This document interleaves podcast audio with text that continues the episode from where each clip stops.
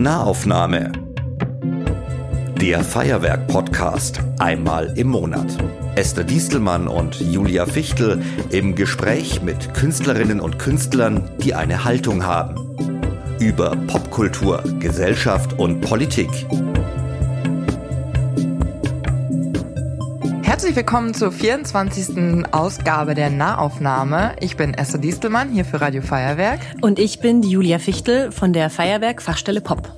Das Thema, das wir uns diese Woche ausgesucht haben, ist eins, das uns ganz besonders am Herzen liegt. Es ist das Thema Männlichkeit und dafür haben wir uns einen ganz besonderen Gast eingeladen. Es ist nämlich der Henry von Tubbe. Herzlich willkommen. Ich bin eine Fachkraft in Sachen Männlichkeit. genau. Ich stelle dich erstmal kurz vor für unsere Hörerinnen und Hörer. Henry Jakobs ist Musiker, sogar studierter E-Bassist. Er hatte früher eine Band in München namens Rosalie und Jakob, ist dann aber nach Berlin gezogen und ist dort der Frontmann vom Elektropop-Duo Tubbe, das seine Musik bei dem renommierten Label Audiolied veröffentlicht. Ansonsten spielt Henry zum Beispiel bei der Rapperin Suki, richtig? Nicht mehr. Nicht mehr? Habe ich ausgiebig gemacht, das stimmt. Henry ist außerdem und unabhängig davon bekannt geworden, weil er der Protagonist in dem Podcast Transformer ist. In diesem Podcast hat Christina Wolf von Bayern 2, die beste Freundin von Henry, ihn bei seiner Transition zum Mann begleitet oder wie Henry es ausdrückte, wie er seine mäßig erfolgreiche Karriere als Dame an den Nagel gehängt hat, um ein Herr zu werden. Transformer ist sehr, sehr hörenswert und wurde mit dem Deutschen Hörbuchpreis 2019 ausgezeichnet. Vielen Dank, dass du heute da bist aus Wow. Berlin. Ich klinge ja wie eine beeindruckende Persönlichkeit. Ich werde schon, mich ne? selbst an die Wand hängen in einem Rahmen. Sehr gut, dann passt das äh, zu unserer Vorstellung nämlich. Ähm, also wir haben, ähm, wir haben uns äh, ganz lange schon überlegt, dass wir über Männlichkeit sprechen wollen, weil Julia und mir ganz unabhängig voneinander äh, sehr häufig gesagt wird, wir hätten wahnsinnig viele männliche Attribute. Ja, zum Beispiel. Vermeintlich Äh, vermännliche, äh, genau. Und das äh, macht mich immer ein bisschen sauer, weil ich mich dadurch nicht in meiner in meinem Frausein wertgeschätzt fühle und tatsächlich auch das die ganze Brandbreite der Frau auf eine sehr ganz, ganz, ganz schmales Fenster reduziert sehe. Und bei Julia, kann da auch ein Lied von singen. Ja, also ich weiß nicht, ich, da möchte ich eh am liebsten mit dir drüber reden, weil ich bin eh Bassistin und mir ist es einfach schon sehr oft so gegangen, dass ich irgendwie, ähm, dass mir das nicht geglaubt wurde, dass ich das Instrument wirklich spielen kann, was ich sehr unfair finde, weil ja viele E-Bassisten irgendwie überhaupt nicht gut spielen und dann wird immer, Ja, natürlich. ja, genau. Dann wird das gar nicht angeschaut, sondern nur, weil ich eben eine Frau bin, ähm, wird das dann so betrachtet. Genau. Und deswegen wollten wir einfach mal über das Thema reden. Und deswegen natürlich gleich mal die erste Frage an dich. Was ist denn Männlichkeit? Ah, war ja. Welches Attribut wird dir denn so als zur Last gelegt? Naja, ich bin halt, ähm, ich bin tough, ich bin durchsetzungsfähig, ich ähm, habe Führungspositionen, viele schon gehabt. Das sind also Kleinigkeiten, aber ich, ich bin auch, also meine Schwester hat immer gesagt, mit mir aufzuwachsen ist wie mit drei großen Brüdern aufwachsen, weil ich war halt immer derjenige, der am höchsten im Baum war, der irgendwie also halt Kräfte messen mit Jungs gemacht hat und nicht mit Mädchen. Ich habe auch nicht mit Puppen gespielt. Ich fand das alles, meine Lieblingsfarbe war blau. Ich fand das alles immer, ja, also ich habe mich schon als kleines Kind nicht in dieses, ja, nicht wohlgefühlt in der Rolle des mit Babyborn spielenden rosa Tütü-Mädchens. Was die Gesellschaft für dich sich überlegt hatte? Ja, also ähm, ich muss ganz ehrlich sagen, also bei mir ist halt nochmal besonders, also der Fall ist, ich bin erzogen worden und ich, mein Vater hat gesagt mal, äh, und das fand ich eigentlich ganz treffend, er hat uns nicht als Mädchen erzogen, sondern als Menschen. Und äh, und das fand ich, ist in, im, jetzt so im Nachhinein finde ich, klingt das irgendwie wahnsinnig äh, revolutionär, was aber totaler Schwachsinn ist, weil man ist ja einfach ein Mensch so und ähm, ich glaube, mein Vater konnte was mit diesen Rollenbildern nicht an nicht so viel anfangen und äh, fand auch starke Frauen immer toll. Deswegen wollte er zwei gut ausgebildete Töchter haben, die halt die Welt sich so gestalten können, wie sie wollen. So. Ja, ausgezeichnet. Aber das ist nicht die Norm, würde ich sagen. Naja, die Sache mit der Männlichkeit und dem Weiblichen, also, hm, es ist, es ist ein bisschen schwierig, vor allen Dingen da so pauschal zu sagen, was denn jetzt was ist. Schwierig finde ich immer, wenn es irgendwie so Begriffe wie Männlichkeit und Weiblichkeit benutzt werden, um irgendjemand anderen einzuschränken. Ja, oder irgendjemandem was zu, zu verweigern oder abzusprechen, also im Sinne von, du bist ein Mädchen, deswegen darfst du das ja nicht machen, oder du Kannst bist ein Junge. rechnen. was auch immer, da gibt's ja eine ganze Bandbreite an Dingen, die man dann nicht scheinbar tun kann oder tun darf. Oder aber auch jetzt wenn man bei der Männlichkeit bleiben will, dass man sagt, hier der kleine, der Peter darf beim Impfen nicht weinen, weil irgendwie weinen ist ja eine sehr unmännliche Angelegenheit. Und ja, also die Sache mit dem revolutionären Erziehen, dass man sagt, okay, ich ziehe den oder die einfach als freundliche Person groß und lass sie machen, was sie möchte. Ich, ja, es klingt immer so, ist es revolutionär? Ja, ich befürchte ein bisschen, dass es schon, weil irgendwie landet man doch immer dann bei, oh, dieses Rosa sieht so herrlich aus an dir und dieses Blau sieht so überzeugend aus an dir. Ich wüsste nicht, was ich ganz besonders männlich finde. Ich backe ja sehr gerne Brot. Das finde ich ausgesprochen männlich. Ich rede mit meiner Katze. Das finde ich in meinem Fall auch super männlich.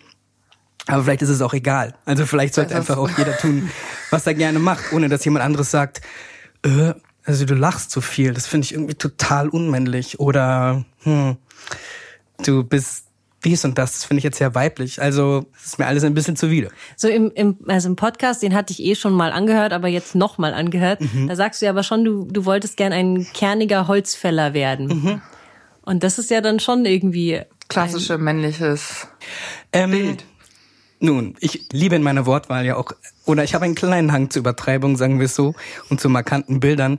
Aber das sind ja tatsächlich rein äußerliche Attribute, die ich für mich schön finde. Also zum einen, dass ich sage, ich hänge gern beim Pumpen rum, weil es mir zum einen gut tut und zum anderen, also ich weiß nicht, ja, irgendwie macht es mir auf absurde Art und Weise auch Spaß.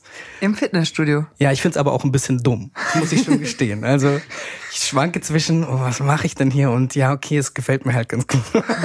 Vielleicht gehe ich einfach nur gerne nach in die Sauna und der kernige Holzfäller, ich glaube, wenn man so lange in einem Körper zu Hause war oder irgendwie so not, notgedrungen wohnen musste, in dem man sich überhaupt nicht wohlgefühlt hat, wie in meinem Fall, ist es halt, liegt es ein bisschen nahe, dass man dann das komplette Gegenteil anstrebt. Also so, mhm. ich meine, ich war jetzt nie eine Prima Ballerina. Äh, eine Ballerina mit langen Haaren, die, was auch immer, was man dann vermeintlich als Ballerina tut.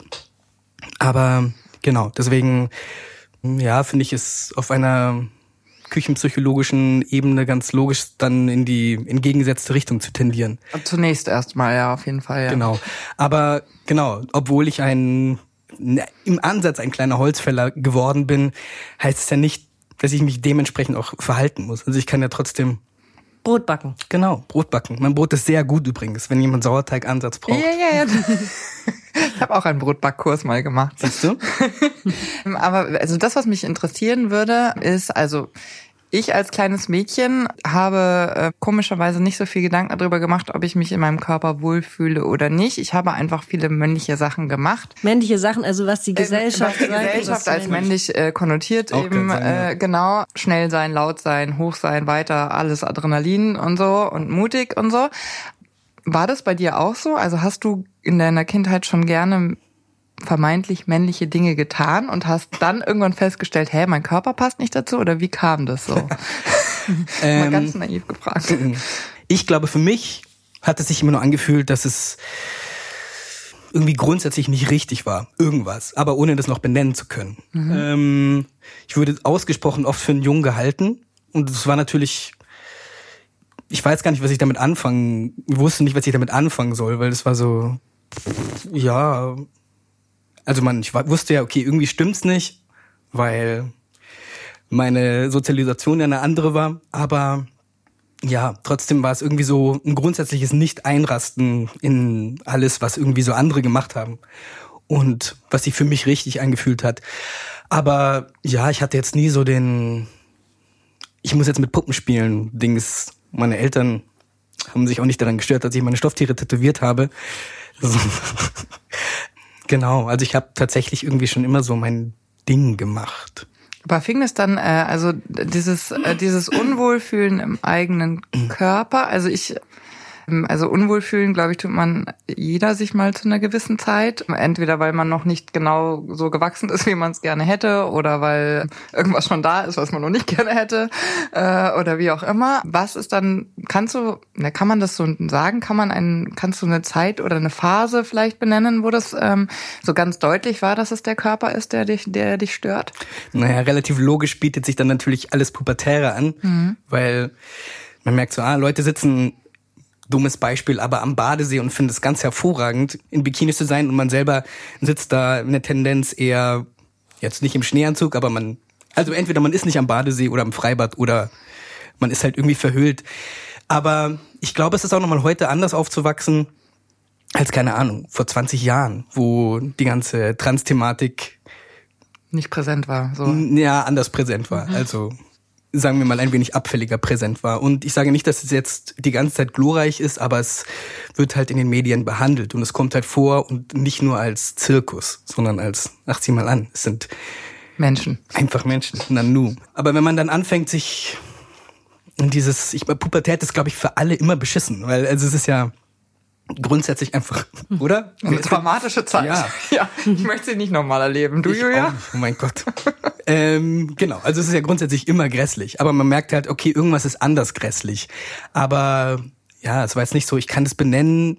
Jetzt, wenn ich im Nachhinein zurückdenke, ich mir, okay, dass dieses dieser Wunsch, irgendwie Muskeln haben zu wollen oder so, sich nicht richtig zu fühlen oder einfach nie irgendwo aufzuschlagen, wo man wenig Kleidung, also jetzt einem Schwimmbad, einem Freibad, einer Sauna, was Menschen so machen. Mhm. Genau. Weil man sich denkt so, oh, oh, nee. Und ich sag nicht, dass alle Menschen ständig Freikörperkultur machen müssen oder sollen oder das tun. Aber genau, irgendwie nochmal einen anderen Widerstand zu haben gegen sich und den eigenen Körper, ohne dem gleich einen Namen geben zu können. Dann wäre es vielleicht auch nicht so kompliziert, die ganze Sache irgendwie für sich zu verarbeiten. Äh, also wenn wir darüber reden mit diesem Geschlecht, also ich finde es nämlich schon sehr interessant. Also ich hatte auch äh, ganz lange keine kein Geschlechtsgefühl für mich. Ich erinnere mich aber an einen sehr prägnanten Moment am Baggersee, wo ich keine, ich hatte keinen meinen Badeanzug nicht gefunden und habe nur so ein Höschen gefunden und ich war elf. Also gerade so das Alter, wo vielleicht so ein, also ein Knöspchen, würde ich das mal nennen, was man da als Busen hat. Und ich dachte mir, das ist nicht schlimm. Also habe ich mein Höschen nur angezogen und bin mit diesem Höschen zum Baggersee und dann kamen die Jungs zu mir und haben mir auf mein Knöspchen gehauen und gesagt, du musst einen Badeanzug anziehen. Und das ist das erste Mal gewesen, dass ich mir so gedacht habe, so okay, jetzt wird irgendwie von mir erwartet, dass ich mich anders verhalte, weil sich meine Geschlechtsmerkmale bilden. Das war mir sehr unangenehm. Also ich, da habe ich zum ersten Mal Scham empfunden in dem Bereich. Das ist ein sehr schreckliches Beispiel. Das ist schlimm. Ja, in der Tat. das zeigt nur irgendwie, wie frei ich eigentlich davor war, finde ich. Das ist mhm. irgendwie so. Aber das ist auch interessant. Also das ist irgendwie so, dass man sich als Frau oder als Mädchen, als Kind in dem Fall ja nichts falsch gemacht hat, sondern jemand anderes macht offensichtlich was wahnsinnig grässlich ist und man sich selber dann denkt, man hätte jetzt irgendwie, dass es an einem selber liegt. Jetzt nur mal als kleiner Schlenker. Ja, das ähm, ist auch eigentlich das Interessante, das, worauf Julia und ich eigentlich unseren Fokus jetzt in dieser Folge legen wollen, weil nämlich, also Jetzt lass mal kurz definieren, äh, mhm. worüber wir hier eigentlich reden. Das geht's. Ja, genau. Also bei Geschlecht ähm, im Deutschen würde ich sagen, sind es gibt zwei Komponenten dazu. Einmal gibt es die gesellschaftliche Konstruktion eines des Geschlechts und dann gibt es die genetische Konstruktion des Geschlechts. Und ähm, jetzt haben wir uns auch nochmal aufgeschrieben, wie denn das so eigentlich entsteht, ähm, mhm. wie man denn ein Männlein und ein Weiblein wird. Also denn ähm, wir sind ja eine Ansammlung aus Genen und äh, diese Gene liegen auf Chromosomen und zwei davon haben einen, sind Geschlechtschromosomen und die bestimmen dann, ob man eben weiblich oder männlich wird. Und da gibt es dann auch nochmal ein, ein Kontrollgen, das sozusagen sagt, wirklich seid ihr alle männlich? Ja, ja, ja, okay. Aber das zeigt, dass das eben im Körper eines jeden Menschen beides angelegt ist. Und deswegen finde ich es auch immer so logisch, dass Sexualität, also dieses binäre Modell, das wir da in unserem Kopf haben, hetero, homo, dass das, dass das eine Konstruktion ist. Also dass das etwas ist, um es uns einfach zu machen, um eine Schublade zu öffnen und zu sagen, hier passt du rein, hier passt du rein.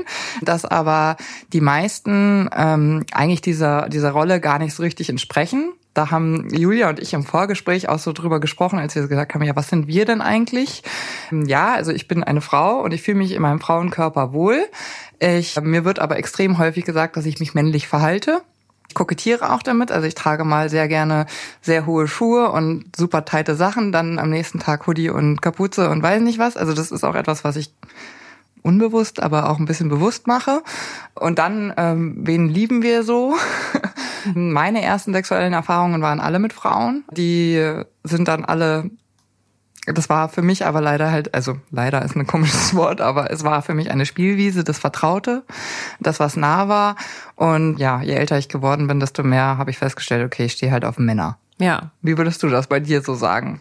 Ja, bei mir, ich, ich bin auch eine Frau, die sich wohlfühlt in ihrem Körper und jetzt aber eben, ich ich weiß nicht, ich würde jetzt von mir nicht sagen, ich bin bisexuell, aber ich ähm, bin auch nicht nur heterosexuell. Und das, darüber haben wir dann eben geredet, wie in die, ich will irgendwie in gar keine von den Schubladen reinpassen. Also ich bin zwar verheiratet und habe ein Kind, aber das heißt ja noch lange nicht, dass ich irgendwie jetzt nur auf Männer stehe grundsätzlich. Und das fanden wir eben gleich so spannend, dass eben schon, wo wir vermeintlich normale, in Anführungsstrichen Cis-Frauen so sind, ja, dass das eben auch schon wieder gar nicht mehr passt. Also trotzdem ist anscheinend die Sehnsucht der Menschen so groß, da irgendwie Schubladen zu finden und irgendwie genau zu wissen, wer bist du, was machst du so. Ja, weil halt alles andere irgendwie erstmal zumindest in der Wissenschaft erstmal als Anomalie gilt.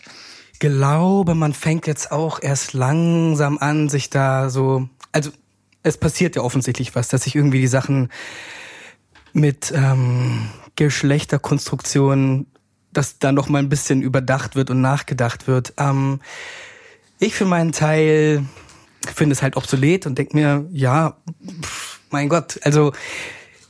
Was findest du obsolet Geschlecht? Mein Geschlecht, mein Gott, also es gibt es, was es gibt, so. Aber dass irgendwie jeder, wie gesagt, wie ich zu Beginn gesagt habe, dass damit Einschränkungen und Beschränkungen einhergehen, ist so, ja, spart es euch halt. Ist so, ja, ist ja furchtbar. Das wäre die ideale Gesellschaft, würde In ich der sagen. Tat. Ich weiß, man ist, wir sind, oh, Jesus, weit davon entfernt, so. Aber ich für meinen Teil verstehe halt nicht, welchen, also, natürlich ziehen Leute daraus Vorteile. Also, klar, gibt es irgendwie, wir leben in einer sehr patriarchalen Gesellschaft. Also, klar, das sind uralte Strukturen hier an der Wand. ist ein wundervolles Buch mit dem Titel, ah, ich vergesse mal das letzte Wort. Männer, Männer, Mächte, Monopole. einfach klasse. ähm, Das und muss man jetzt kurz erklären. Also es sind einfach alte Bücher, die hier um An der quasi Wand stehen. um den Sound des Studios zu verbessern stehen. genau. Dadurch wurde schon der Sound von ganz vielem verbessert. Genau. Ähm, und das, das Spannende, also um noch patriarchale Gesellschaft ein bisschen einzubetten und ein bisschen Bitte. zu erklären, ist, also die Geschichtsschreibung ist männlich, die Perspektive ist männlich und deswegen sind auch ganz viele Attribute, die ähm, für Stärke, für Entscheidungskraft und so weiter und so fort stehen, vermeintlich männlich. Ist jetzt gar nicht so überraschend, wenn man sich das jetzt auch mal ein bisschen historisch anschaut. Also ich meine, es hat bis 1977 gedauert, bis gesetzlich verankert war, dass wir Frauen ohne das Einverständnis des Mannes arbeiten gehen dürfen. Das heißt also meiner Meinung nach ist es sogar auch logisch, dass sich jetzt noch nicht in der gleichen Breite das gleiche Selbstbewusstsein unter Frauen etabliert hat wie wie unter Männern. Wir sind dann vielleicht Ausnahmen, ähm, aber das ist, äh, würde ich mal sagen, kann man aufgrund von historischer Entwicklung. ja klar, es ist halt äh, strukturell, natürlich. Genau. Die Vorbilder fehlten und es wird jetzt einfach Gott sei Dank immer besser. Genau, und äh, ich habe mich dann gefragt, äh, du kennst beide Seiten. Und etwas, was ich immer mir erträumt habe, irgendwie mal zumindest für eine Woche, It's magic. ist es denn, also ja gut, also ich meine, der Weg und dein, dein ganzer Weg ist natürlich ähm, schwieriger gewesen als jetzt ein Mann, der von vornherein als Mann geboren wurde und sich nur in dieser Männlichkeit aufgewachsen ist. Du kennst aber beide Seiten. Ist das, macht es das, also hast du dadurch, weiß ich nicht, einen ganzheitlicheren Blick vielleicht? Ja. Es kommt öfters vor, dass ich das gefragt werde, ob ich jetzt sozusagen eine, eine Erklärung für die Welt habe. Ich befürchte, ich habe sie grundsätzlich nicht, aber es ist natürlich schon interessant zu sehen, dass es natürlich vorkommt, dass ich jetzt anders behandelt werde in manchen Sachen. Kannst du ein Beispiel geben? Ja, ich merke es, also ich mache ja Musik. Und wenn ich jetzt zum Beispiel mit der Musik unterwegs bin, da komme ich, kann ich dein Ebers äh, auch einbetten. Also ich merke natürlich, dass Tontechniker anders mit mir reden. Vielmehr möchte ich sagen, dass sie mit mir reden. Also so. So. Ist davor nicht zwingend passiert, wenn es irgendwie um fachliche Meinung geht. Oder als ich Musik studiert habe, am Konservatorium weiß ich auch noch, dass ich am Anfang gefragt wurde, als ich durch die Gänge gegangen bin, ah ja, cool, du bist neu hier und was studierst du? Gesang. Dann sage ich, was? Nein, wieso soll ich denn Gesang studieren? Also grundsätzlich war es halt so, dass Frauen, die da waren, Gesang studiert haben, in aufregenden Fällen manchmal noch Klavier, das war die Klassik, oder Geige, das war auch okay. So, aber dass jemand ähm, jetzt kein Typ ist und Ebers studiert, das war eine höchst kuriose Angelegenheit. So, also ähm, das einem von vornherein irgendwie so Sachen übergestülpt werden, wo man relativ wenig damit zu tun hat. So zum Beispiel, was noch? Ja, ich merke, dass ich jetzt nachts, wenn ich nach Hause gehe, Machst du dir weniger Sorgen? Genau, weniger Sorgen mache. So, wie gesagt, die Sache mit dem Patriarchat ist ein strukturelles Problem und das, also ich merke so die Strukturen, würde ich sagen. Aber ich merke, ich kann niemandem seine Weiblichkeit oder seine Männlichkeit erklären oder was nee, er oder sie dazu. Also, weil es ist ja oft so dieses, ah, jetzt weißt du bestimmt, wie alle Frauen ticken. ich so, nee, okay, also das, oh, puh, ich das glaube ist nicht. Ich weiß auch nicht, wie alle Männer ticken, weil es, wenn man das irgendwie, Leute wollen das immer gerne auf so einer Mario Bart Ebene mhm. Erklärt haben, so, ah ja klar, Frauen sind so und Männer sind so. Ja, ich glaube nicht. Also deswegen ist der so erfolgreich leider. Ja, aber auch nur, weil die Menschen halt so gerne eben 0-1 denken, also binär. Ich glaube, die Menschen wollen halt die Welt einfach erklärt genau. haben, aber ich befürchte, die Welt ist nicht einfach. Nee. Und eigentlich ist sie auch erst spannend, wenn man ein bisschen genauer hinguckt. Und die wenn man nicht Mario Bart ist, dann ist das ganz gut. Ja, ja voll. Aber das finde ich ja wirklich sehr interessant. Also das habe ich mir nämlich tatsächlich mal gewünscht. Also als wir mit meiner Band eben damals auf Tour waren, habe ich mir immer wieder gewünscht, ein Mann zu sein. Also jetzt nicht ernsthaft, nicht wie du, mhm. ja, sondern eben einfach nur genau das, was du sagst. Also wie man von Technikern behandelt wird, aber auch so allgemein im Backstage-Bereich wurde ich oft für die Freundin vom Sänger oder so mhm. gehalten, wo ich immer so, also das fand ich irgendwie, also egal, wer jetzt, jeder kann im Backstage-Bereich von mir aus mitkommen, aber ich fand das halt, aber ich fand das für mich einfach immer so, ja, einfach ein bisschen gemein oder so. Und dann wurde eben auch, wurde ich eben angeschaut nach dem Motto, ach, kannst du das wirklich? So, haha. Und, und das würde man halt eben bei einem Typen nie machen. Und ja, du erlebst das jetzt gerade. Okay, du hast natürlich auch noch studiert das, ähm, du wusstest quasi noch selbstbewusster, dass du das auch wirklich kannst. Ich war am Anfang, ich habe mit der Band Bass spielen angefangen, da war ich schon am Anfang unsicher. Aber dann habe ich mir meine, äh, meine Sicherheit halt erspielt mhm. und wusste dann auch, nee, ich kann das. Aber ich muss das eben auch wirklich so zeigen. Naja. Weil einfach nur scheiße spielen wäre nicht gegangen quasi als Frau. ja, Hatte ich das Gefühl. Ja.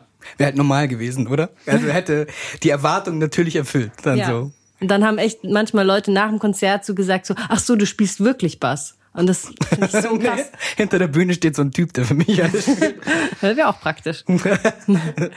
Hast du das also, Gefühl, also weil das ist ja etwas, was man als Frau ja immer gerne sagt, so ich habe das Gefühl, dass man manchmal einfach nicht so ernst genommen wird. Hast du dann das Gefühl, dass dir das jetzt weniger passiert? Also dass du hm. ernster genommen wirst? Es ist schwer zu sagen, ob das jetzt an der in meinem Holzfäller-Dasein liegt oder Aussehen oder ob es damit liegt, jetzt einfach mehr zu wissen, was ich will und wer ich bin und anders aufzutreten. Ja. Deswegen, aber wie gesagt, ich will nicht abstreiten oder pff, auf gar keinen Fall abstreiten, dass es einfach Strukturen gibt, die falsch sind. Sehr einseitig davon profitiert wird. So. Ist dir jetzt schon mal passiert, dass du in einer Männergruppe warst und dann vielleicht natürlich Leute auch nicht wissen, dass du mal eine Frau warst, die dann irgendwelche sexistischen Witze machen oder so? Oder ist, kommt das einfach gar nicht vor, weil du in deiner Blase quasi bist? Ja, es ist eine Utopie zu sagen, man lebt nur in seiner Blase, bedauerlicherweise. Ich bin, ich gehe ganz gern zum Barbier und da fallen schon kernige Sprüche so. Und ich merke, dass es dann auch tatsächlich schwierig ist. Also wenn man irgendwie da als einzige als einziger Verfechter des Feminismus irgendwie beim Barbier sitzt und die wilde Zoten gerissen werden, dann aufzustehen zu sagen, äh, Moment mal, das ist falsch. Das ist tatsächlich eine Herausforderung. Und wie begegnest du dir? Es kommt drauf an. Also ich meine, man muss für sich selber auch abwägen, wie, was ist das für eine Situation? Also wenn ich jetzt irgendwie, ja, es wäre eventuell gefährlich, kann ja durchaus passieren, dann werde ich dann nicht sagen, hey, Moment mal, aber ich als Transmann, mhm. sondern aber muss man das dann halt. überhaupt sagen, dass man, also ich meine, man kann ja auch ein, ein Mann nee, sein, der ja, einfach ein Feminist ist, der ist einer der wenigen, die es verstanden haben und das dann einfach tatsächlich sogar aus der Deckung heraus zu formulieren. Das ist ja, doch klar. eigentlich viel, also damit könnte man, kann ich mir vorstellen, kann man viel mehr entlarven. Ja, absolut, total. Ich versuche mein Bestes zu geben, so, aber genau. Und es geht ja auch nicht jedem was an, was deine sexuelle Vergangenheit anbelangt. Also finde ich ehrlich Und die Gegenwart auch nicht. Ja. Ich glaube, wir müssen trennen, weil sexuell ist ja das eine, als das eine und das andere ist ähm, Geschlecht. Ja. Geschlecht genau. Danke, sehr gut. Ich möchte es vielleicht gerade ganz kurz nochmal sagen, also das Thema sexuelle Identität, weil wir uns vorgenommen haben, immer wieder mal dazwischen auch so defin zu definieren, was über was wir reden. Mhm. Die sexuelle Identität ähm, besteht aus Körper, Psyche, Rolle, also soziales Geschlecht und Begehren. So diese vier Komponenten, die damit reinspielen, wie man sich selber fühlt, sieht und so weiter. Mhm. Genau. Genau, und du hast ja früher Frauen geliebt und liebst jetzt immer noch Frauen. Es passiert, ja.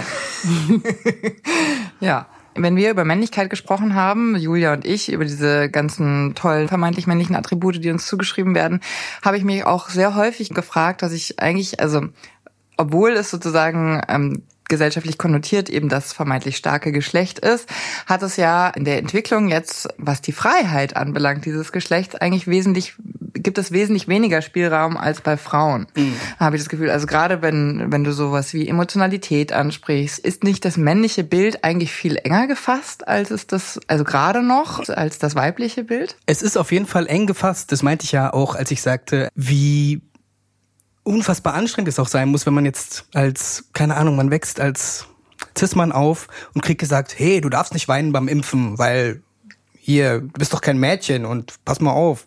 Nee, man redet nicht über seine, hör auf. Und also kein Wortschatz vermittelt zu bekommen für das, was in einem los ist und vielleicht selber gar nicht zu wissen. Also, dass irgendwie Männer einen Herzinfarkt haben und sagen, äh, ich fühle mich irgendwie so komisch. Und wenn du fragst, was heißt denn, du komisch. fühlst dich komisch? Ja, ich weiß nicht, komisch. Also, dass man tatsächlich so wenig Zugang zu sich hat und auch einfach keinen Wortschatz. Und dann, weil man es nie gelernt hat, lieber irgendjemand anderem eins drauf gibt, als halt zu reden oder zugeben zu können, dass einem irgendwas wehtut oder dass man verletzt wurde oder dass man traurig ist, weil man es vielleicht gar nicht weiß, dass man traurig ist. Also ich habe das, äh, das Gefühl, dass das sehr häufig ein, ähm, also ich komme sehr häufig mit Männern in Berührung, die keinen Zugang zu ihren Emotionen haben. Ja, die, die tatsächlich auch darunter leiden. Also wirklich darunter leiden, dass sie keinen Zugang zu ihren Emotionen haben, das aber nie gelernt haben. Und ihre Methode ist einfach sozusagen eine eine Schublade zu schaffen, in die man diese Emotionalität reinlegt und die zuzumachen und auch verstauben zu lassen und äh, damit irgendwie ähm, die so lange zu ignorieren, bis sie einem irgendwann um die Ohren fliegt und dann weiß ich nicht was, äh, kommt die Midlife Crisis oder wie auch immer. Deswegen habe ich tatsächlich in der Vorbereitung gedacht, interessant, vielleicht bist du der perfekte Mann. Natürlich. Was soll ich sagen? Also meine Katze findet es bestimmt. ähm, weil, also Wobei, nee, die gar nicht. Wieso gar nicht? Meine Katze ist immer sehr Katze? schlecht gelaunt. Ach so. also, weißt du, was ich meine, Julia? Ja, voll. Ja, weil du eben gelernt hast irgendwie. Naja, aber eben siehst du, ich muss das auch lernen. Also ich bin, wo Gott bei weitem kein offenes Buch gewesen oder so. Ich, ich finde, man hat irgendwie auch eine Verantwortung. Man ist ja, man wächst ja nicht als Blume irgendwo auf einem weiten, einsamen Feld auf, sondern es gibt ja andere Blumen, mit denen man so sich Umgeht. im Leben, genau, die einen umgeben. So, und wenn man, keine Ahnung, man ist in einer Partnerschaft, im besten Fall redet man halt miteinander. Und man merkt so, okay, es hakt immer wieder daran, dass ich meinen Mund nicht aufmache, weil ich es irgendwie, ich weiß nicht wie. Also, wir leben in einer Welt, wo wirklich, also wir jetzt hier in unserem Land oder in München, was auch immer, wo man einfach Zugang hat, Therapie zu machen oder sonst irgendwas. Wenn es, wo man Sachen lernen kann, wo man sich mit sich auseinandersetzen kann und irgendwie, ja, wo man an sich arbeiten kann. Und man kann es da lernen, irgendwie zu sehen, ah, okay, ich fühle mich so und so, eventuell teile ich es mal jemandem mit. Also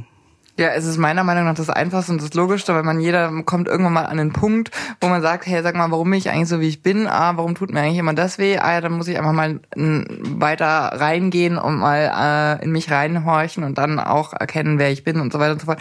Für mich ist das aber so ein logischer Prozess und ich äh, bin immer wieder erschrocken darüber, wie wenig Menschen diesen Prozess jemals aufnehmen. Egal ob jetzt Mann oder Frau. Ähm, äh, aber ich habe das Gefühl, dass Männer einfach weniger Zugang dazu haben, weil eben Emotionalität, Schwäche, Weinen und so weiter und so fort eben einfach weiblicher konnotiert ist. Auch der Austausch äh, unter den untereinander mhm. bei Frauen ja auch eine ganz andere Bedeutung hat oder andere Rolle spielt als bei, bei vielen Männern.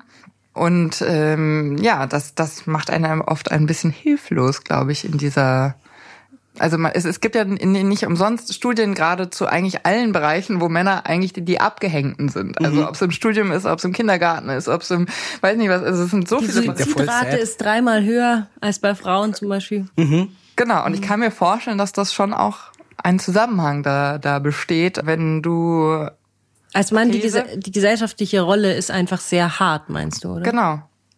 Und wenn du da halt eben nicht diese klassischen Bilder erfüllst und jetzt noch mit Instagram dazu, also quasi dann auch noch dieses muskelbepackte irgendwas Schöne, da nicht erfüllst, äh, doch viel leichter in so einen Konflikt kommst. Und jetzt bei Frauen, also zum Beispiel, weiß nicht, wie Billie Eilish gerade gefeiert wird, äh, zeigt ja auch, dass da auch wieder in der Popkultur zumindest auch wieder eine andere Entwicklung gibt. Also nicht mehr dieses klassische Blond, weiß ich nicht, Britney Spears, Miley Cyrus oder wie auch immer diese ganze Bagage da hieß. Also da gibt es, äh, habe ich das Gefühl, Gefühl eben wieder mehr Platz, aber auch weil es eben mehr Thema ist, weil Feminismus mehr Thema ist und äh, Patriarchat an, an und für sich auch mehr ein Thema ist. Es gibt äh, kleine Mini-Erfolge, Abschaffung der Tamponsteuer und so weiter und so fort. Also es sind, äh, da passiert irgendwie was. Und bei Männern habe ich, weiß ich nicht, ob da irgendwas passiert. Na, ich glaube, es ist halt wichtig, also dass es irgendwie Sichtbarkeit gibt. Und es ist ja, es wäre ja relativ wahrscheinlich falsch und gemein zu sagen, alle Männer sind so, weil dem ist ja auch nicht so. Schwachsinn, absoluter Schwachsinn. Genau. Es geht aber jetzt auch wie hier Billie Eilish, die Spitze ist und überall stattfindet, gerade halt darum, dass diese Vielfalt, die es ja einfach in der Gesellschaft gibt, die es überall gibt, dass die repräsentiert wird. Dass es halt Vorbilder gibt, das will ich sagen. Also, dass man sich zeigt, dass man sichtbar ist, dass man sagt, naja, und dass man, auch wenn es schwierig ist, irgendwie einen Dialog herstellt, weil ja, ich nehme an, das ist der Schlüssel, dass irgendwie Dinge sich verändern. Aber welche Faktoren müssen so denn da gedreht werden? Ja, ähm, die, wie du sagst, dieses vorgelebt bekommen, glaube ich. Also, und es fängt, natürlich fängt es an bei früh, dass man halt machen kann, was man möchte, so ohne das, ah, das ist jetzt aber nicht sehr weiblich von dir oder sehr mädchenhaft oder hör auf damit im Dreck zu spielen, das machen Mädchen nicht. Sowas. Und ja, das neue Vorbilder geschaffen werden. Und ich, Gott, wie man den strukturellen Aspekt der Sache ändert. Ja, eine Sache wird die Zeit erledigen, dass eventuell ein Teil der alten Patriarchen einfach ausstirbt aber die haben doch schon sich reproduziert ja. und wieder ja, das erzogen. Ja, also das ist, glaube ich, tatsächlich. Ja, deswegen sage ich, puff, ja, es ist schwierig, aber man, was kann man tun, außer dagegen halt? So. Also für mich ist äh, tatsächlich, also für jemanden, der, also diese Erziehung ist, finde ich, ein, ein Faktor, aber was ich auch total spannend finde, ist ganz ehrlich, wissenschaftliche genetische Erklärung, wie entsteht Geschlecht. Weil ich finde, wenn man das verstanden hat, dann, dann versteht man, dass das von vornherein nicht nur eine 0101 Angelegenheit ist. Wenn in uns beiden, also in uns allen alles angelegt ist, dann ist ja sozusagen immer nur die Frage, wie stark. Mhm. Wie, äh, wie, arbeiten die Hormone oder genau. eben nicht. Mhm. So. Genau, und ich finde, wenn man das verstanden hat, ist es irgendwie so, ist es irgendwie fast ganz schwierig, zu, äh, das zu negieren. Wobei natürlich ja auch in der Wissenschaft noch hochgradig umstritten ist, wie viel dann davon anerzogen ist und wie viel tatsächlich schon im Gen angelegt ist und eben dein Verhalten beeinflusst. Ja. Ich okay. finde, da muss unbedingt mehr geforscht werden dazu, noch viel mehr. Ja, es gibt nur so einzelne Ergebnisse wie zum Beispiel Kinder mit männlichen Geschlechtsorganen, die durch einen Unfall ihren Penis verloren haben und dann als Mädchen aufgezogen wurden, dass die das, dass die da auch dahinter gekommen sind, quasi mhm. nicht, dass sie nicht einfach dann Juhu als Frau gelebt haben, sondern dass eben ja die Erziehung deswegen alleine wirklich nicht maßgeblich entscheidend ist, sondern dass da auf jeden Fall schon während der Schwangerschaft eben ein gewisser Hormonhaushalt den Körper geflutet hat ja. und dass sie das deswegen sich da überhaupt nicht wohlgefühlt haben in der Rolle, die sie dann zugeschrieben bekommen haben. Ja. Ja, aber es gibt ja eben auch unterschiedliche, also ich meine, dieses XY, X Chromosom, das gibt ja auch ganz unterschiedliche Konstellationen davon. Also es gibt ja auch sogar XX und XXY und äh, weniger starke Y-Ausprägungen und so weiter und so fort. Also es ist, ist, wenn man in der Natur um sich herum schaut, also außerhalb der Spezies Mensch, dann findet man ja auch alles. Also da findet man ja sowohl Homosexualität als auch sogar, was ja spannend ist, die Möglichkeit, sein Geschlecht zu verändern in existenziellen Situationen. Also das ist, das finde ich auch wahnsinnig spannend für das, also für das Verständnis von Geschlecht. Ich wollte noch gern diese eine, dieses indonesische Ah, ja. Fallbeispiel Mhm, zumindest mal anschneiden, weil es so interessant ist, weil wir haben eben ja nur also eigentlich Mann, Frau. Jetzt gibt's noch divers. Zum Glück wurde das eingeführt, dass wenn ein Kind auf die Welt kommt, auch wo man die Geschlechtsorgane nicht eindeutig einem Geschlecht zuordnen kann, dass man divers ankreuzen kann. Aber es gibt auch Völker, die das gleich von vornherein ganz anders lösen. Zum Beispiel auf der indonesischen Insel Sulawesi. Da gibt's fünf Geschlechter. Oha. Und das ist ja schon mal interessant. Also es gibt Frauen und Männer. Es gibt aber auch die Kalalai, das sind anatomische Frauen mit typisch männlichen Vorlieben. Und die Kalabai, anatomische Männer mit typisch weiblichen Vorlieben. Und dann gibt's noch die Bisu, das sind Männer, die weder eindeutig Mann noch Frau sind. Und wenn man sich das jetzt mal vorstellt, dass wir das hier auch hätten, das wäre doch irgendwie eigentlich vielleicht mal schon mal ganz gut. Es wären auch es wären fünf Schubladen, aber zumindest schon mal drei mehr als wir. ja, easy. Ja, wenn immer, kannst du dir mal vorstellen, was da für ein Aufschrei kommen würde, was wir schon kamen, weil wir divers noch eingef äh, Ja. eingeführt haben. ja, ja. ja, ja. Es gibt ja sogar Menschen, die sich, äh, Menschen, die sich sehr ähm, es, den der, am Gendersternchen aufreiben. Ich weiß noch, wir haben, als wir den ähm, deutschen Hörbuch Hörbuchpreis bekommen haben, kam, stand ich danach auf dieser Feier rum und dann stürzte eine Frau auf mich zu und sagte, Gendersternchen, ja oder nein? Und sie hat nicht, weil ich sage, ich sag Oh, wow. so, guten Abend, mein Name ist Henry, wer sind Sie denn? Und dann war sie so, äh, ach ja, ähm, also es hat sie sehr Emotionalisiert. ja, durchaus. Und sie war dann so, ja, aber ich arbeite mit ganz vielen Leuten zusammen und äh, mit einfachen Leuten und die sind ganz überfordert. Und sage ich so, von einem Sternchen, na, na, na, nu. Ja, das tut mir leid, aber ich glaube, die Menschen können das verkraften. Also die haben schon so viel hingekriegt und ich glaube, ein Sternchen kriegen sie auch hin. Insofern, aber dass sich darin Leute aufreiben würden, davon, also gehe ich Also sehr hast, stark aus. also um nochmal zu diesem Selbstbewusstsein zu kommen, was Mhm. ich auch einen ganz interessanten Aspekt bei der Sexualität finde tatsächlich, weil ich habe immer das Gefühl, also wir, ähm, Julia und ich haben uns im Vorgespräch auch mal über zum Beispiel Masturbation unterhalten und dadurch, dass ja das männliche Geschlecht einfach raushängt und auch für alle präsent ist, habe ich das Gefühl, dass es also dass Männer masturbieren um mich herum war irgendwie fing an Ende der Kindheit und dann war das irgendwie normal. Also ich meine, ich weiß, dass alle das, Männer, Moment. also nicht um mich herum masturbieren, während ich dabei war, aber dass das halt, dass das, dass das stattfand. Das wusste man. Ähm, Ich finde auch, dass, also wenn du weißt, man weiß ja, dass es sowas wie Juktation gibt in der, in der kindlichen Entwicklung, dass alle sich irgendwo mal an irgendwas reiben und mal schauen, wie sich das so anfühlt. Aber ich fand es auch interessant, dass es ähm, eine ähm, unter Frauen habe ich das Gefühl, eine größere Scham gibt, sich ihrer Sexualität zu widmen als Männern. Ist das etwas, was dir jetzt in deinem Prozess auch in irgendeiner Form auffällt? Ich war neulich bei einer Veranstaltung und da wurde, da wurde geredet über das erste Mal. Und was sehr interessant war, war, dass alle, also was sehr interessant war, war zu, vor allem auch, dass nur eine Frau anwesend war. Das war so eine, eine, nennen wir es mal Podiumsdiskussion. Und alle Männer, da ging es die ganze Zeit auch von der Moderatorin darum, um die Performance und was denn der Druck war und dass die Männer sich für den Druck gemacht haben und alle waren so, ja, dass ich keinen Hoch kriege und das da, da, da oder dass ich zu früh komme. Und was die Frauen meinten war, ich hatte eigentlich die ganze Zeit beim ersten Mal nur Schiss, dass ich fett aussehe. So, Ja. Siehst du, und genau, dann hab ich so, das ist ja interessant. Und dann habe ich danach noch mit anderen Freunden geredet und es war tatsächlich, das, was die meisten gesagt haben, war, ich habe Angst, dass ich fett aussehe oder dass ich scheiße aussehe. Und das fand ich relativ interessant. Total, weil das sind zwei unterschiedliche Sachen. Der eine sozusagen hat Angst vor dem eigenen Performativ, also dem, dem Versagen, der andere hat Angst vor der Wahrnehmung. Finde ich ja. auch mega interessant. Und naja, und halt wieder so Körperdinge. Also zu sagen so, oh, wie sehe ich aus? Ja, gefalle ich dem Mann. ja, genau. Und Wie viele ähm, Männer sich tatsächlich schon mal Gedanken gemacht haben über ihren krummen Penis, den keiner sehen möchte, das äh, würde ich tatsächlich, also das interessiert mich so, weil ich finde diese, diese Studien so erschreckend über Genitaloperationen, äh, wie viele Frauen sich ihre Schamlippen ver verkleinern lassen, äh, im Vergleich jetzt zu Männern, die, ich habe noch nie einen Mann gehört, der sagt, äh, aber mein Penis ist ganz schön hässlich, ich glaube, ich muss den mir irgendwie begradigen lassen. Also also wenn, dann geht's immer nur um die Länge mhm. äh, oder den Durchmesser, aber es geht nie um eine ästhetische Erscheinungsform des Penises. Bei Frauen schon. Bei Frauen geht's, wie hast du eine hübsche Vagina? Oh, die hat aber wirklich eine sehr schöne Vagina gehabt.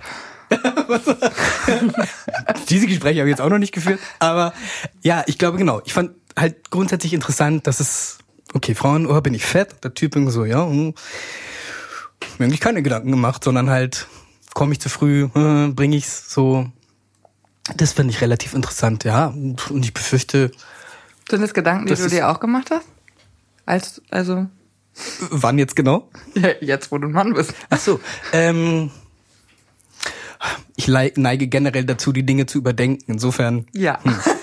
äh, zu überdenken nicht im Sinne von, ich habe es überdacht, sondern ich habe zu viel darüber nachgedacht mhm. oder ich denke zu viel über irgendwas nach. Also hat sich im Prinzip durch deine Transition verändert? Also du bist der gleiche Mensch, ist ja klar. Also ich glaube schon, dass ich mich auch verändert habe. Also, dass ich jetzt offener bin und ähm, wie schon gesagt, mich wohler fühle und solche Sachen. Und das natürlich, dass ich jetzt nicht mehr der komplett gleiche Mensch bin wie vor, keine Ahnung, fünf Jahren oder sowas. Aber ja, das sind halt Entwicklungen und Menschen haben ja die Fähigkeit, sich im besten Fall zu entwickeln. Und ich würde, ohne dich zu kennen, behaupten, dass es in der sozialen Interaktion jetzt wahrscheinlich viel besser ist. Weil, äh, also zumindest für das Gegenüber weiß mehr, was es da vor sich hat. Also im Sinne von nicht, äh, nicht jetzt Geschlechter, sondern weil du halt dein Charakter jetzt stärker ist, oder? Dein Selbstwertgefühl besser ist. Ich vermute es mal oder ich behaupte es mal vielmehr, besser zu greifen bin. So, was mir aber noch einfällt, was vielleicht auch interessant ist, selbst wenn man gleich ist, also Dinge, die ich immer schon gemacht habe, keine Ahnung. Sagen wir, ich bitte jemandem, weil ich weiß, ich habe in dem Fall ein bisschen mehr Kraft, an irgendwas zu tragen. Oder was, was auch immer. Kommt es jetzt oft anders an als früher noch. Also ich will meinen, Sachen, die ich jetzt mache, werden anders gelesen, als sie früher noch gelesen wurden. Keine Ahnung. Ach so, weil man Wisst jetzt ihr, zu dir sagt, du bist also, ein Gentleman. Ja, Gentleman oder manchmal auch Macker. Und ich ja. denke so, was, warum, ich mache doch nichts anders, was ich früher nicht auch gemacht hätte. Und aber ja, das war tatsächlich auch was, wo ich erst reinwachsen musste, mir zu denken, ach krass, ja, Sachen werden jetzt anders aufgefasst. Eine interessante Beobachtung finde ich jetzt so am Ende unserer ähm, Folge ist, ähm, also wir haben gesagt, wir reden über das Thema Männlichkeit und ich habe mich in der Vorbereitung total schwer getan, richtige Worte zu finden in, jeg in jeglicher Hinsicht, also auch über Trans zu sprechen, aber auch über Männlichkeit und dachte ich mir, es muss ja dann echt krass sein, weil wenn ich bin ein weltoffener Mensch, ich, äh, mir ist es total egal, wer auf wen steht, wer was macht, Mann, Frau, mir wurscht. Aber wie ist es dann eben für die vielen großen Teile der Gesellschaft, die leider nicht so open-minded sind, dann über solche Themen zu sprechen? Und dass, dass die Sprache da echt, da muss man irgendwie noch nachholen, dass man leichter lernen kann, finde ich, wie man über solche Themen überhaupt reden kann. Weil es mir eben total schwer fällt, ist mir aufgefallen. Wie ging's dir? Ja, es gibt ja auch einfach wahnsinnig viele Fachbegriffe, wenn man sich in Themen einliest. Also das muss jetzt noch nicht mal irgendwie Geschlecht oder Geschlechteridentität sein. Das ist ja irgendwie also es gibt in, in, dem, in dem Feminismus, Antirassismus, Antidiskriminierungsdiskurs gibt es einfach viele neue Vokabeln, die Dinge etwas präziser formulieren. Das Blöde ist, dass sie ein bisschen für die Menschen, die sich nicht damit beschäftigen, habe ich das Gefühl, ein bisschen ausgrenzend wirken, weil sie ja auch eine Unsicherheit dann haben, welches, welche Vokabel können sie jetzt für was äh, verwenden und dann wann fühlt man sich denn noch angegriffen? Was darf man denn noch sagen? Mhm. Dieser schlimme Satz. Es gibt aber so viele Fettnäpfchen tatsächlich. Also finde ich. Hast du da eine sprachliche Entwicklung äh, auch bei dir festgestellt? Ich finde grundsätzlich wichtig, dass man miteinander redet, dass und ach, es ist tatsächlich schwierig, immer alles super korrekt auszudrücken. Aber ich, meiner Ansicht nach kommt man damit auch nicht weiter, weil es ist okay, dass Leute Fehler machen. Ich finde, man merkt aber, wie jemand an einen herantritt, ob er oder sie das mit einer respektvollen Absicht tut oder einfach aus äh, nicht sensationsgeilem Interesse, sondern einfach, weil er an einem als Mensch interessiert ist. So, und dann finde ich es auch okay, wenn natürlich ist es dann für mich okay, wenn nicht alle Begriffe hundertprozentig korrekt sind, dann redet man halt drüber. Anders ist es natürlich, wenn jemand ein wildfremder wenn eine wildfremde Person zu mir herkommt und sagt, hey, du, was ist los in deiner Unterhose? Dann weiß ich, ja, okay, höchstwahrscheinlich ist er oder sie sehr wenig interessiert an meiner, an mir als Mensch, sondern hat halt einfach jetzt irgendwie Bock auf ein bisschen Zirkus. Ähm, und ich glaube, da muss man unterscheiden. Oder in meinem Fall ist es halt so, bin ja auch hier und rede über alles. Ich weiß, okay, weil ich finde, es ist wichtig, dass Sichtbarkeit herrscht und dass eben darüber geredet wird. Einfach, dass man, dass ein Dialog hergestellt wird und dass man voneinander lernt und miteinander lernt. Und es wird nicht passieren, wenn ich bei jedem Dings aufschreie, oh, ich finde, hier ist es falsch und hier werde ich diskriminiert. Klar muss man irgendwie ein Gespür haben und Respekt haben, aber sollte man halt immer haben. Und man sagt, okay, wir als Menschen versuchen irgendwie vor, vorwärts zu kommen, dann und versuchen, Sachen aufzubrechen und Sachen neu zu machen, dann muss man halt darüber reden miteinander. Gut. Gut. Vielen Dank für deine offenen Worte und deinen Einblick, den du uns gewährt hast. Ja, also ich habe wirklich viel gelernt, muss ich sagen, durch die Folge. Ja, oder mir auch ein paar Gedanken noch mal mehr gemacht. Das ist irgendwie ganz schön. Ja. Ja, also schön, dich kennenzulernen. Vielen Dank. Vielen Dank für die Einladung. Sehr gerne. Und genau, wir haben wie immer eine Playlist, also unsere große Master-Playlist der Nahaufnahme, wo wir neue Tracks reintun, die zu dem Thema passen, zum Thema Männlichkeit. hoffen, dass wir da auch noch einen von dir bekommen. Absolut. Und genau, wir sind auf Instagram, Nahaufnahme-Podcast und wünschen uns, dass ihr uns folgt, bitte. Genau, hinterlasst auch irgendwie eine Kritik bei Spotify oder iTunes. Das hilft uns auch. Genau, oder wenn ihr Themen habt, die ihr findet, dass wir auch mal besprechen sollten, dann her damit. Genau. Gut, Dankeschön und bis zum nächsten Mal. Bis zum nächsten Mal. Jo.